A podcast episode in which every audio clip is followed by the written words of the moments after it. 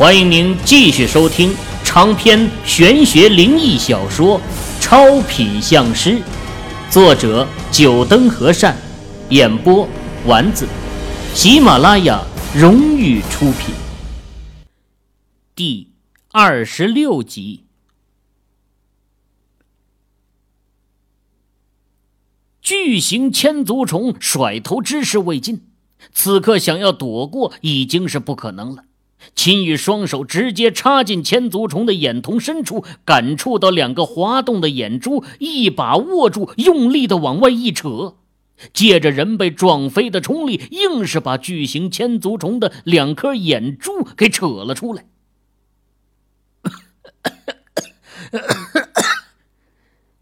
秦羽倒在几米外的地上，手里还握着两颗眼珠，上面布满了绿叶，粘稠稠的。反观那千足虫失去了双眼，整个狂暴起来，三米长的身躯在这通道中翻涌碰撞，不时撞下几块石壁，整个通道尘土飞扬起来。快走！秦羽正要爬起来，莫永新伸手拉他起身。眼下这千足虫没了眼睛，陷入了狂暴之中，正是离开的好时机。两人先是轻声走着，等到听不到身后的动静时，放开了速度，狂奔出去。秦宇由于受到了千足虫的撞击，腹部剧痛，无法奔跑。莫永新只好搀扶着他，两人相互扶持着奔走。秦宇，前面，也不知道奔跑了多久。秦羽的意识都已经有点模糊了，那巨型千足虫的一次撞击力度真不是盖的，这后面的一路几乎整个人的身躯都是压在莫永新的身上。莫永新一路上默默地承担着秦羽身躯的重量，娇小的身躯硬是带着秦羽走到了通道的尽头。秦羽听到莫永新的声音，强打起精神，往前看去。这一看，眼瞳急骤收缩，脸上露出了不可思议的神色。前面是一个巨大的祭坛，九根几人环抱的粗大石柱按照九宫方位竖立着，九根石柱上空九条锁链交叉相连，每条锁链上都挂着道道红符。最后共同汇聚在一个高台的上空。除了祭坛，地下的情景才是秦羽最不可思议的。石柱和祭坛之间的地上，几百具白骨星罗棋布的散列在其中，甚至有些压根儿就不是人的骨骼。那犹如恐龙骨骼一样的白骨，看得他触目惊心。人虫大战，眼前的场景让秦羽想起了一部著名的科幻大片甚至他还看见有的骨骼手指还插在那动物类骨骼的心脏处。显然，在很久以前，这里经过了一场混战。秦羽，你快来看！莫永新捡起不远处一具白骨身边的一把刀。朝秦羽喊道：“啊，日本刀！”看着这把刀的刀身，秦羽疑惑呀。日本刀他并不陌生，抗日的电视剧中见过不少，而且这把刀的刀柄处还雕刻着几个日文，可惜具体是什么字儿他不认识。这里怎么会有日本刀？难道这些白骨都是日本人的？对于日本人，秦羽是没有什么好感的。这是一个卑劣的民族，论劣根性，这个民族在世界上可以排得上号。总是打着各种幌子来粉饰自身，却不知那只是披着上帝的外衣罢了。啊，这里还有部队标号，这是一支日本军队。莫永新又从地上捡起一块铁牌，说道：“九三幺，这是什么部队？从来没有听说过呀。我想，我知道一点。莫永新说：“七三幺部队，你听过吧？”啊，七三幺黑太阳部队是日本的一个研究生化病毒的特殊部队，臭名昭著。我了解一些。秦宇回答：“提起七三幺部队，只要了解这个部队的中国人，无不咬牙切齿。为了扭转二战的战局。”日本当局企图建立细菌战，为了研究可以用于战争中的病毒，特别组建了七三幺部队。无数的中国人俘虏成了实验品，这是一个完全丧失了人性的疯狂部队。嗯，你说的没错。日本天皇宣布投降后，曾经秘密发了一份电报。这份电报的内容就是要求还在华夏的日军组织一支九三幺部队。这份电报后来被情报人员窃取到，不过电报里除了提到这个部队的番号外，再无其他的信息。这支神秘的九三幺部队主要人员是谁？目的又是为了什么？除了日本几个少数的高层，没有人知道。一九四五年八月二十五日。日本天皇向全世界宣布投降的前一天，连续十二道密报电令时任驻华派遣军总司令冈村宁次，其中被截获的一道电令内容就是关于九三幺部队的。这么神秘，秦宇疑惑的看了一眼莫永新，后者竟然连这样的事情都能知道，这莫家。比他想象的还要庞大。是啊，从日本投降撤军后，国家本打算彻底追查这个神秘部队的，不过因为某些历史原因，耽搁了三年多时间。等回过头来，这个神秘的部队已经消失的无影无踪，毫无踪迹可寻。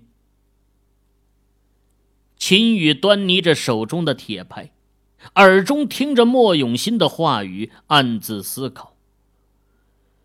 这支神秘的部队为什么会出现在这铜拔山深处呢？他们到这里来，又是为了什么？秦宇，你说他们会不会为了龙金叶来的？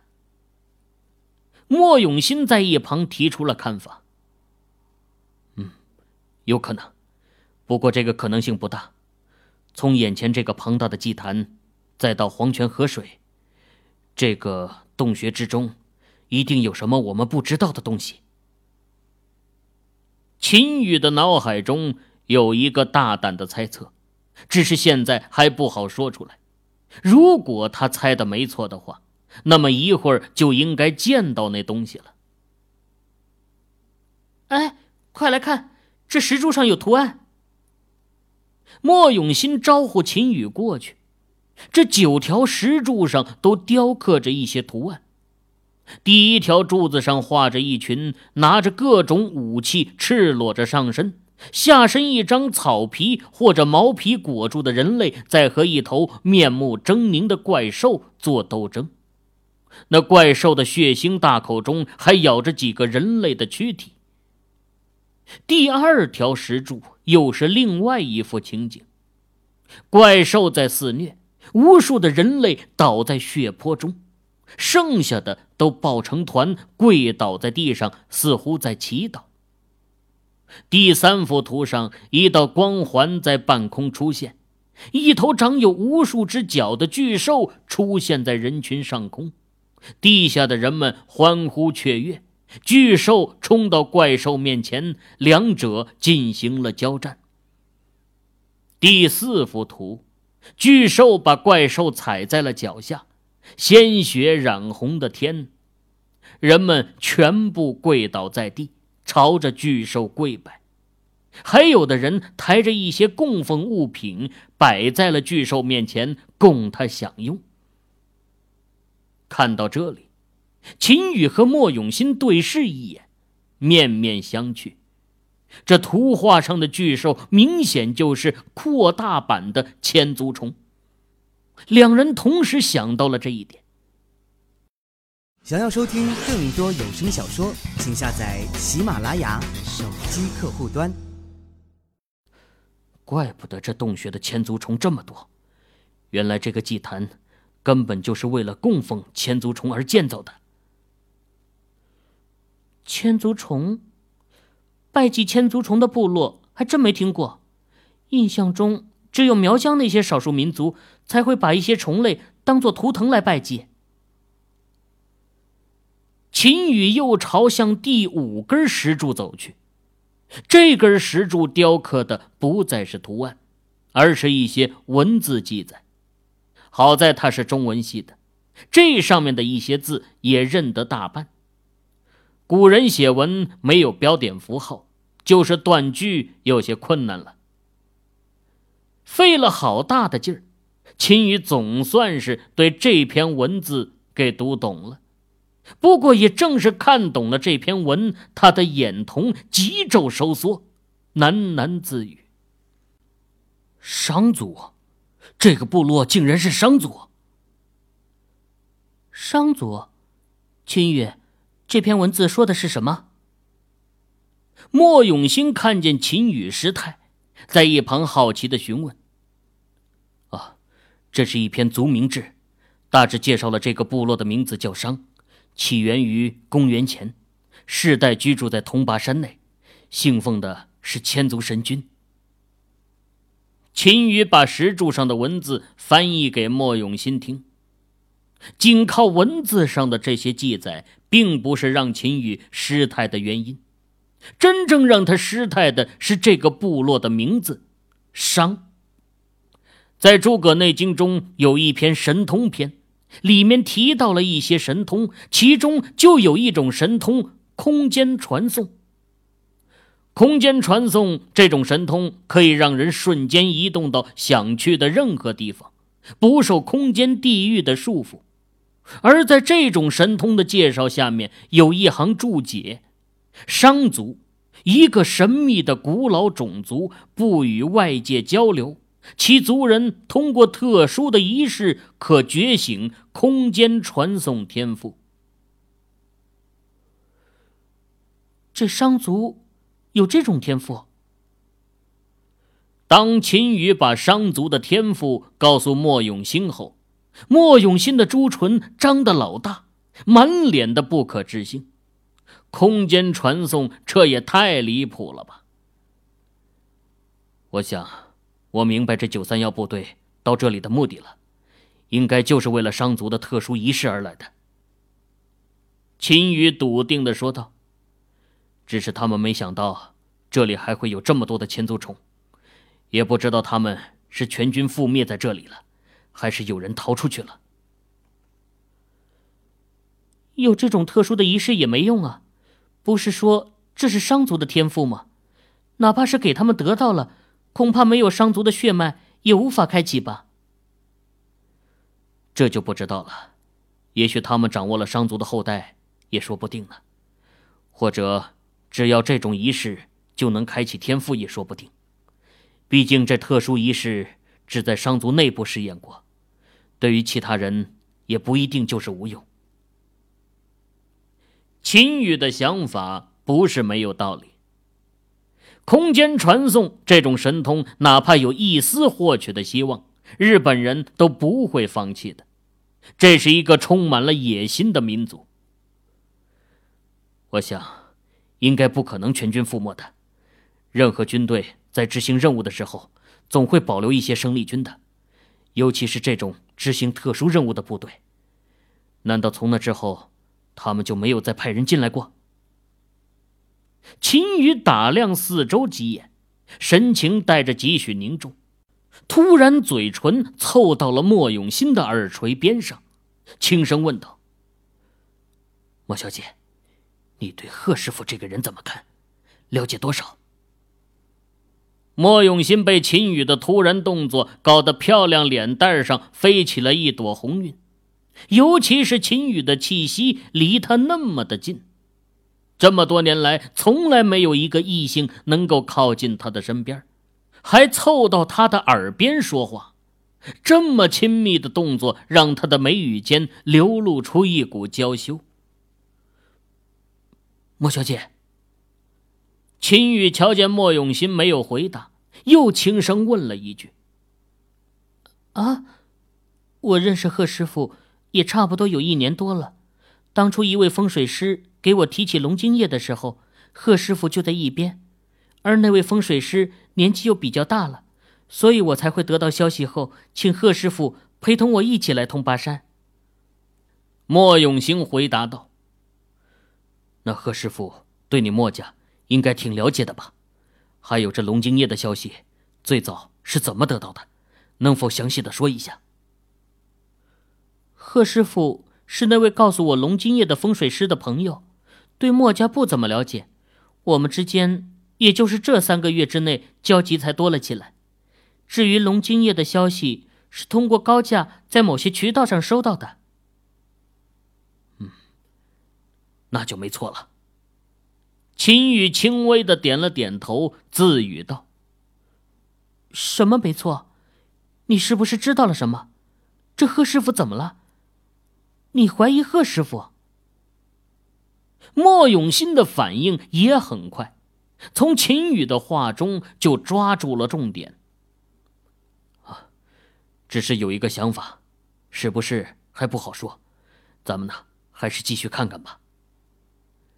秦宇没有就这个话题说下去，而是朝着前面的一道石柱走去。两人谁也没有注意的是，在某个角落里，一道黑影潜伏在那儿，目光死死的盯着两人的一举一动。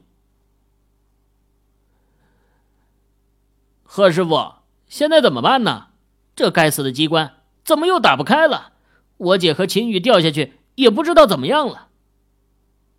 啊，莫少，别急，这机关是时间型的，我估计可能需要一段时间才能触发一次，再等等吧。要是把这暗槽给毁掉，就再也打不开了。贺平在一旁劝阻道：“等等，都等了一个多小时了，还是没用。这地方这么邪门，这下面鬼知道有没有危险。就我姐和秦宇两个人。”要是遇上了危险怎么办？莫永兴朝着身边的保镖吩咐道：“去通知上面的人，带上挖土的工具。多下来几个人，机关打不开，我就不信还挖不通。”哎，等等，我来试试看再说。贺平瞧见保镖转身就要走，连忙喊道，同时一手按在了暗槽上。小心的旋转着，吱呀一声，一声清脆的发条声传出。贺平和莫永兴同时一喜，两人的脚底下不远处出现了一个洞口，正是先前秦宇和莫永新掉下去的地方。哼，贺师傅，真有你的！莫永兴一拍贺平的肩膀，笑道。哎，秦宇，这第六根柱子上又写的是什么？啊，这上面记载的是上族活动的一些事迹，倒是没什么值得注意的地方。两人看完了第六根柱子，莫永新听到秦宇这么说，抬脚就要往第七根柱子走去，却被秦宇一把拉住。哎，前面六根柱子还好。这后面的三根柱子却是碰不得的。碰不得，什么意思？莫永新扬起迷人的脸蛋儿，杏童带着疑惑盯着秦宇，等待他的解释。这九根石柱是一个阵法，而这后面的三根石柱就是触动阵法的机关。咱们这脚下其实都是暗格，只要踏错一步。就会陷入阵法中，就和这些人一样。秦宇一直脚下的那些尸骨，其实从第一眼看到这九根柱子的时候，他就觉得这应该是一个阵法。这一步步走来，到先前第四根柱子的时候，总算让他看出来了。九星三才阵，这是一种很古老的阵法。属于两个阵法组合而成的。九星在外，三才在内，三才控制着九星之间的变化。了解过阵法的人都知道，一生二，二生三，三生万物。这三是变化最多的一个数。这九星三才阵想要破解，必须先破里面的三才阵，何其的困难！这些日本人恐怕不仅仅是因为和千足虫平斗才死亡，有一半的原因可能是触碰了这个阵法。千足虫的攻击力，秦羽也试验过了，要是小心得当，还是能制服的。尤其是这群人还是军人。论杀伤力，自然不是他可以比拟的。那我们现在怎么办？要去祭坛，必须要经过这剩下的几根石柱。莫永新眉头紧锁，阵法这类东西他完全不懂，压根提不出什么建议。啊，你身上有没有金银之类的东西？秦羽沉吟了一会儿，突然出声问道。这条白金耳钉可以吗？莫永新听后，侧头解下了一颗耳钉，问道：“，可以。”秦羽接过莫永新递过来的耳钉，瞥了一眼，这耳钉小巧玲珑，上面还有一颗宝石类的镶嵌品，散发出绿意，想来价值不菲。天一生水于北。地二生火于南，天三生木于东，地四生金于西，天五生土于中。阳无偶，阴无配，未得相成。第六成水于北，与天一并；天七成火于南，与地二并；第八成木于东，与天三并；天九成金于西，与地四并；第十成土于中，与天五并。莫永新站在原地，一双杏瞳紧紧盯着秦羽的步伐。只见他在这四处游走，口中默念着什么，不时停下来左右观望一下，沉吟半晌，然后又继续抬脚走动。秦羽每停下一次，都要放下一件东西，从包裹里掏出的水瓶，到一截木头，一片火星。甚至还把他的耳钉放在了某一处。